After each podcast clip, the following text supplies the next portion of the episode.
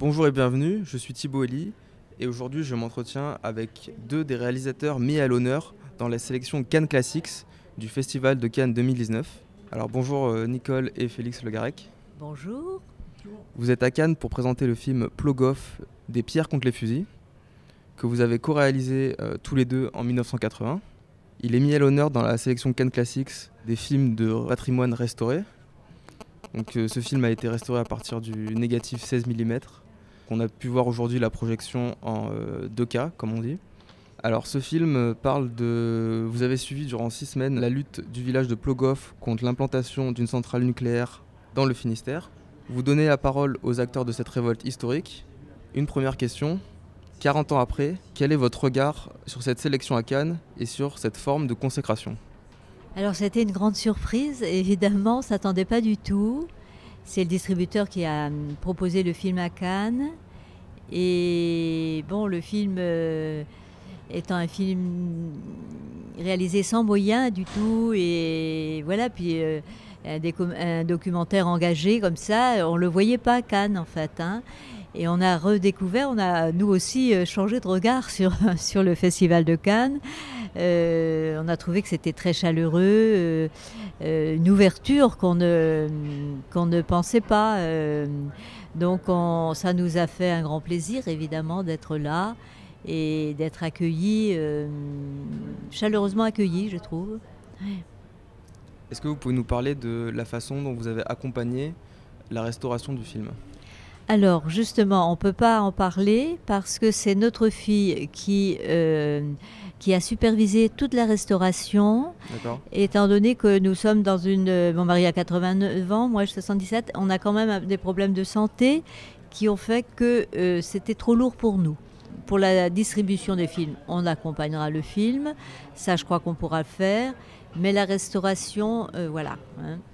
D'accord. Pour en revenir au film, en 1980, euh, avez-vous pensé que vous aviez une responsabilité à faire, à enregistrer les images de cette lutte? Oui. On a tout de suite pensé qu'on avait une, responsabilité parce que les médias de l'époque euh, étaient très c'était presque humiliant. Oui, c'était humiliant même. Ce qu'il disait de Plogoff avant donc euh, l'enquête d'utilité publique, euh, une radio par exemple avait dit à Plogoff, ils ont peur du nucléaire. Les Gaulois aussi avaient peur que, le ciel leur tombe sur la tête. Donc on entend ça, ça choque quoi, c'est douloureux. Et puis un quotidien très connu avait dit euh, en France, dans l'Hexagone, c'est la Bretagne qui aurait le, euh, l'emplacement du nez, quoi, si c'était un visage, la Bretagne, si c'est la France, pardon, et les Bretons ne voient pas plus loin que le bout de leur nez. C'est des termes, je ne crois pas qu'aujourd'hui, euh, pour les luttes d'aujourd'hui, on emploierait des choses aussi fortes et aussi dédaigneuses. Euh, là, on se dit qu'il faut euh, relever le défi, là, et montrer ce que ce que c'est réellement. Revenir à des choses, euh, voilà, on enregistre on voit les gens à l'image, parce que aussi le, gouvernement faisait courir le bruit que c'était la bande Abadère qui venait à Plogoff et tout ça. Il est évident que quand on voit le film, avec, on voit bien que ce sont des locaux, des gens qui ont toujours vécu ça, et donc euh, le film avait ce rôle-là aussi, euh, de les montrer tels qu'ils étaient. Oui, vous donnez une grande place aux témoignages des personnes. Vous les rencontrez souvent euh, dans leur maison par exemple, ou même en dehors. Est-ce que ça vous a posé des problèmes de production ou est-ce que vous étiez en autoproduction pour ce film? On était complètement en autoproduction, c'est-à-dire que ce film n'a pas reçu un centime de l'extérieur. C'était impossible au niveau des, institutions parce qu'elles étaient toutes pour la centrale. Euh, le CNC, nous, on ne, je ne crois pas non plus qu'il aurait aidé ce, film à, cette époque. Donc, euh, on savait qu'on n'aurait pas d'argent. On a pris le risque quand même parce que euh, on a senti quoi qu'il y avait là un vrai sujet, un vrai sujet à défendre et des, vrais gens, j'ai envie de dire, des gens ordinaires, mais qui, se battent avec tout ce qu'ils ont, qui mettent toute leur force dans la, bagarre des gens qui en plus n'ont jamais manifesté jusque-là. Il y a eu un point de bascule là où tout d'un coup ils sont devenus révolutionnaires, comme, comme disait l'un d'entre eux qui était un ancien marin. Euh, voilà, et ça nous intéressait aussi de montrer comment on, change de camp comme ça, comment on devient, on s'engage. Monsieur Le Garec, vous avez été caméraman sur le film. Est-ce que ces contraintes euh, ou cette forme d'autoproduction euh, vous a obligé à faire des choix dans ce que vous filmiez? Non, parce que quand on fait des choix au moment de filmer, non, on ne sait jamais ce qui va se passer dans des, actes, dans des situations où, il y a des grenades qui partent, où les gens se bousculent. Donc c'est à moi de deviner un petit peu, d'être prêt avec la caméra pour tourner. Et très souvent, je me trouvais au bout en bout de, comment, de, de, film, parce que le film négatif durait 10 minutes, et au bout de 10 minutes, et je faisais semblant quand même de filmer pour encourager les, les gens pour soient qu'on représentait, quoi, un petit peu. C'est ça. C'est une, c'est une découverte de travail. C'est du travail tout le temps à l'épaule, une école, une, caméra très lourde, 10 minutes d'autonomie. Ce n'est pas évident. Euh, combien d'heures vous tourniez euh, de pellicule par jour? Je, ne peux pas répondre là-dessus parce que ça peut être une, une heure, 20 minutes, je ne sais pas. Je ne sais pas une heure sur. Hein. Vous avez toujours assez de, stock pour filmer ce que, ben, vous avez besoin? Très souvent, euh, euh, j'envoyais un petit mot au, au fournisseur Kodak. ça, venait, ça partait le matin par train, ça arrivait le soir, et puis euh, voilà. Comment est-ce que vous êtes répartis les rôles sur le tournage? Alors donc, il y avait Nicole qui me disait tu vas faire ce, ce, plan. je disais des fois, je dis, mais non, ça sert. Dit, si, si, tu fais ce plan, parce qu'elle avait dans la tête déjà des images qu'il fallait montrer, paysages ou des, par exemple des, images de chaussures de CRS, des, choses comme ça, des gros plans. Et un truc très particulier dans ce film, c'est qu'on avait un, gars qui s'appelle Jacques Bernard, Jacques S. Bernard, qui était euh, pas ingénieur du son, je dirais un preneur de son, mais très qualifié. On s'était mis d'accord, j'avais acheté un Agra, donc euh, télécommandé, si on veut. Et alors, je lui faisais un signe de loin en disant voilà, je tourne, je tournais là comme si je faisais un geste.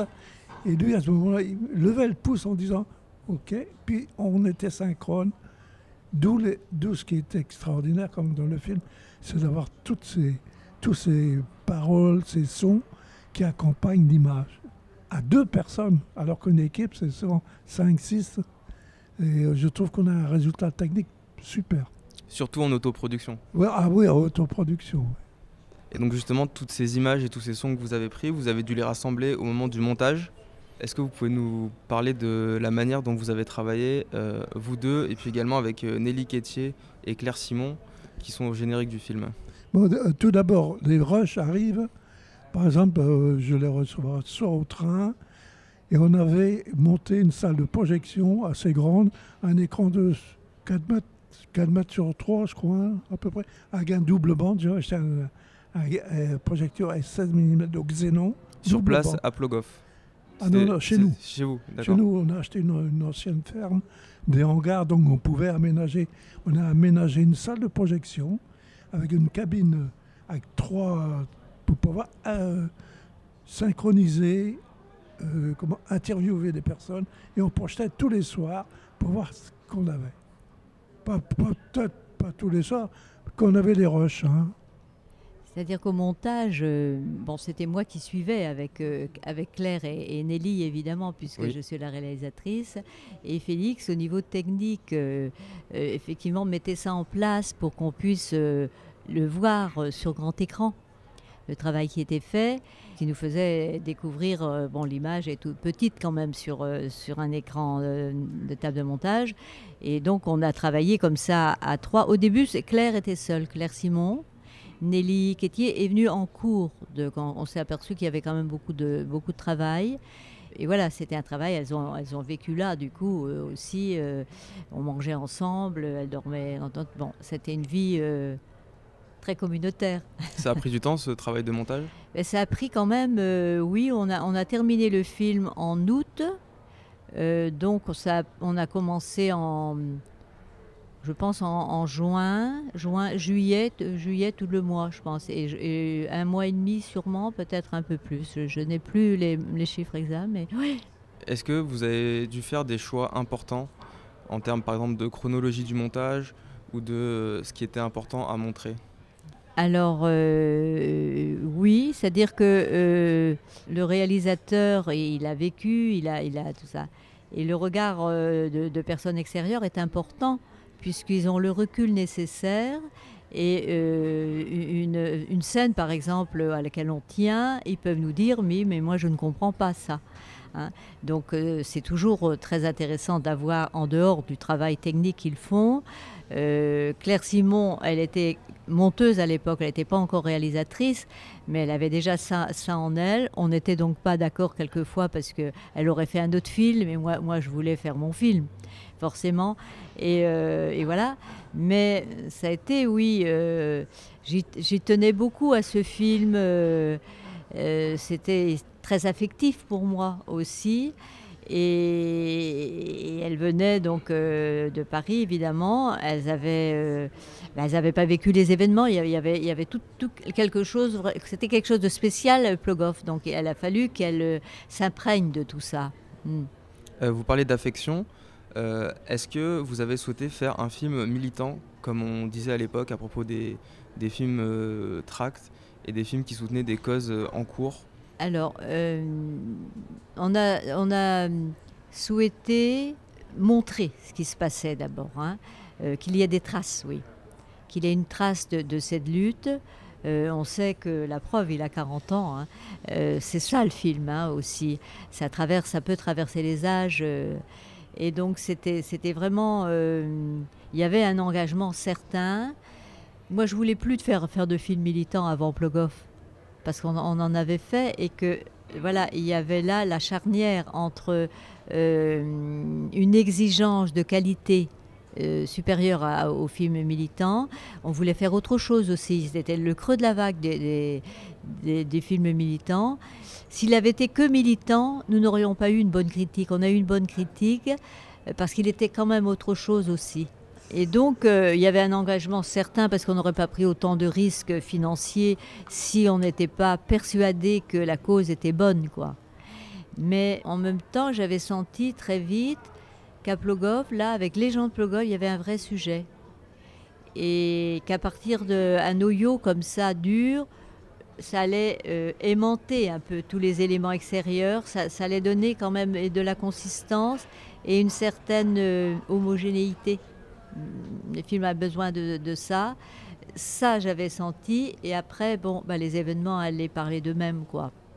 Vous avez été en immersion tous les deux pendant six semaines. Oui. Est-ce que vous êtes aussi devenue une actrice de cette lutte qui était parfois violente? Euh, Quelquefois, je suis devenue, oui. C'est-à-dire que quelquefois, euh, on n'a pas fait intervenir la caméra. Euh, je suis allée, par exemple, occuper l'église de Pont-Croix euh, avec d'autres militants. Il y avait une petite porte qui nous séparait parce que les, gardes mobiles étaient hébergés au séminaire, à l'ancien séminaire de Pont-Croix, qui avait été énorme et qui, là était vide parce qu'il y avait moins de séminaristes. Et, l'église, c'était l'église où les séminaristes venaient, donc ils avaient une porte, une petite porte euh, personnelle, quoi, qui était euh, pour eux. Euh, et, voilà, on a eu les, gardes mobiles qui sont venus chanter des gens guerriers. On avait qu'une petite porte qui nous séparait, on était là. Donc là, effectivement, j'ai abandonné mon rôle de réalisatrice pour ça. Quoi, hein, pour, euh, mais ça m'est arrivé. Vous avez parlé des critiques du film. Est-ce qu'elles vous ont aidé au départ à faire connaître le film et notamment à le partager puisque j'ai lu qu'il avait fait plus de 150 000 entrées sur la durée? Alors oui, la critique a été utile. Ils ont eux-mêmes ont eu peur aussi que ce soit un film militant et seulement militant. L'attaché de presse de l'époque nous avait dit euh, ils veulent pas venir parce qu'ils pensent que c'est un film militant, ringard un peu donc. Hein.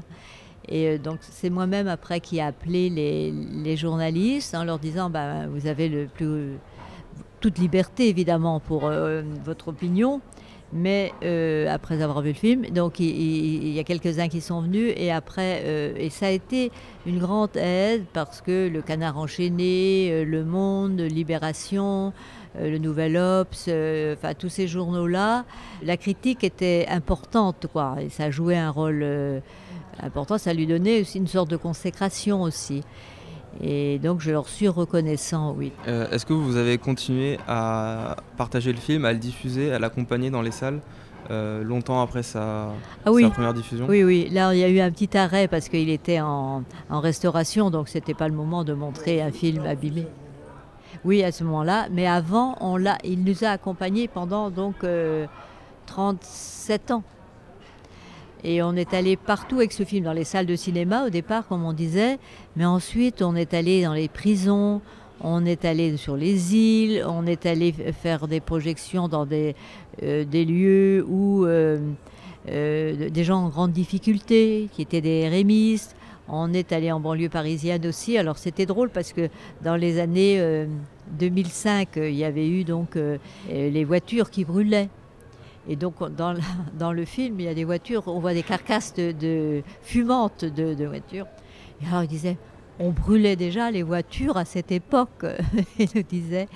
Et en fait, c'était des vieilles carcasses pour nous. Mais euh, bon, je dis ça parce que le public a toujours été, le débat a toujours été riche, le public différent. Et c'est ça qui nous motivait aussi pour accompagner le film. Et aussi dans des petites communes ou qui étaient... Euh, menacés de désertification. Ça créait l'événement, ça leur donnait du courage. Et nous, c'est ça qu'on veut faire en fait. Hein. Notre motivation première, c'est que notre vie et ce qu'on fait ait du sens. Et voilà, et, les débats comme ça, euh, d'accompagner les films, ça a été très riche pour nous.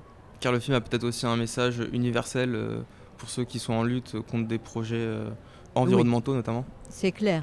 Hein. c'est clair que le film parle parle largement sur ce sujet. On est allé par exemple, alors quand c'était des jeunes qui nous invitaient, il n'y avait qu'un public de jeunes dans la salle. Et alors, euh, quelquefois, ils voulaient nous héberger, euh, voyez, euh, tous ensemble dans un studio. Je leur disais, on n'a plus cet âge tout à fait. Je donnais l'âge de mon mari. À l'époque, il avait 80 ans. Donc il y avait un blanc au téléphone, pour eux c'était 110 ans au moins. Et, alors du coup, je me rappelle d'une fois que c'était drôle le grand parce qu'il dit là, le pauvre, il va pas tenir le coup. Donc ils, avaient, ils, ils pensaient faire le débat au début, avant le film. Alors je dis, mais qu'est-ce que je vais leur dire? Ils peuvent pas parler, poser des questions. Moi, je peux pas raconter le film. Alors on avait essayé un peu. Et puis après, vous, vous répondrez quand même à quelques questions mais on est venu pour ça, je leur dis. Et finalement, c'était 4 heures du matin, jusqu'à 4 heures du matin, avec des questions sans arrêt. Aujourd'hui, ces, jeunes euh, ou ces moins jeunes, ils filment euh, les luttes en direct. Souvent, elles sont diffusées sur les réseaux sociaux, par exemple. À côté, votre film, euh, dans, votre film, on voit que vous êtes presque la seule caméra, notamment au début. Est-ce que vous avez un regard sur la façon dont a évolué la manière de filmer les luttes? Alors, euh, ça a beaucoup évolué effectivement parce que euh, le fait, par exemple, euh, comme on disait que la pellicule coûte cher, que la caméra est lourde et que donc la porter et être dans les endroits chauds comme ça, et puis que ça dure, que la pellicule dure 10 minutes simplement, c'est une des contraintes supplémentaires, c'est clair. alors qu'aujourd'hui, même avec un, portable, on, peut filmer. Hein. Et donc il y a, euh, cette, facilité technique, je dirais, cette aisance et cette légèreté. Mais il y avait aussi euh, la pellicule, c'est quand même quelque chose de, je dirais presque sensuel, quoi. C'est, quelque chose, on, aime. Euh, cette matière? Ah oui, on aime cette matière, oui. Et pour finir, quel conseil pourriez-vous donner à des jeunes qui veulent filmer des luttes aujourd'hui dans un but documentaire ou militant? Alors je leur dirais que si vraiment ils sont motivés, que s'ils pensent que ce film, cette lutte, qu'il faut, que c'est nécessaire de montrer, que ça va jouer un rôle, que, sont, c'est la motivation qui joue. À partir du moment où ils sont vraiment motivés, ils arriveront à faire quelque chose. Ça c'est clair parce que nous on avait tout contre nous et on l'a fait et voilà. Donc ça c'est une chose.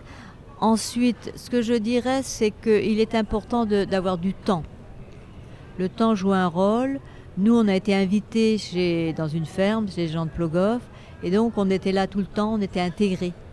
Et notre regard euh, change à ce moment-là, on, on nous fait confiance totalement, et on vit avec eux. Et, ça, je, nous, on trouve ça très important. Donc d'être au plus près, en même temps, il faut avoir du recul, évidemment. Et puis de trouver aussi, euh, de situer, de, sentir le sujet. Hein, c'est bon. Alors, euh, si on est trop militant, on veut montrer tout, et c'est pas bon pour le film. Donc, quel est le sujet? Qu'est-ce qui est important? Comme dans une image. Hein, une image, qu'est-ce qu'on veut montrer? Bon, se poser ces questions. Il faut se poser les bonnes questions. Quoi. Mm. Et justement, Monsieur Le Garec, est-ce que vous aussi vous auriez un, conseil pour les euh, jeunes caméramans qui souhaitent filmer euh, de cette manière des luttes? Nous recevons souvent des jeunes qui viennent nous voir et qui nous posent la question comment on a pu faire des images comme ça? Et je dis avec un, outil technique qui maintenant qui, qui n'est plus employé actuellement, je leur les dis. Caméras 16 mm oui, une caméra 16, c'est très lourd. Il faut changer le, le film dans un charging back tous les 10 minutes. Enfin bref. Mais moi, je leur dis, quand quelque chose vous intéresse, que ce qui se passe, vous avez un téléphone portable. C'est peut-être pas un moyen technique extraordinaire, mais c'est un moyen technique de montrer ce qui se passe parce que une équipe ne peut pas venir euh, spécialement pour cet événement. Les moyens techniques actuellement en photo et les caméras sont extraordinaires pour les jeunes. Et on a, beaucoup de, pas mal de jeunes qui viennent de lycée, collège, comme ça, discuter là sur les moyens, sur notre façon de travailler. Eh bien, merci beaucoup pour euh, ces conseils et cet entretien, Nicole et Félix Legarec. Merci à vous. On se retrouve euh, bientôt pour euh, de nouveaux entretiens à propos du Festival de Cannes avec les créateurs et créatrices qui sont mis à l'honneur. Merci.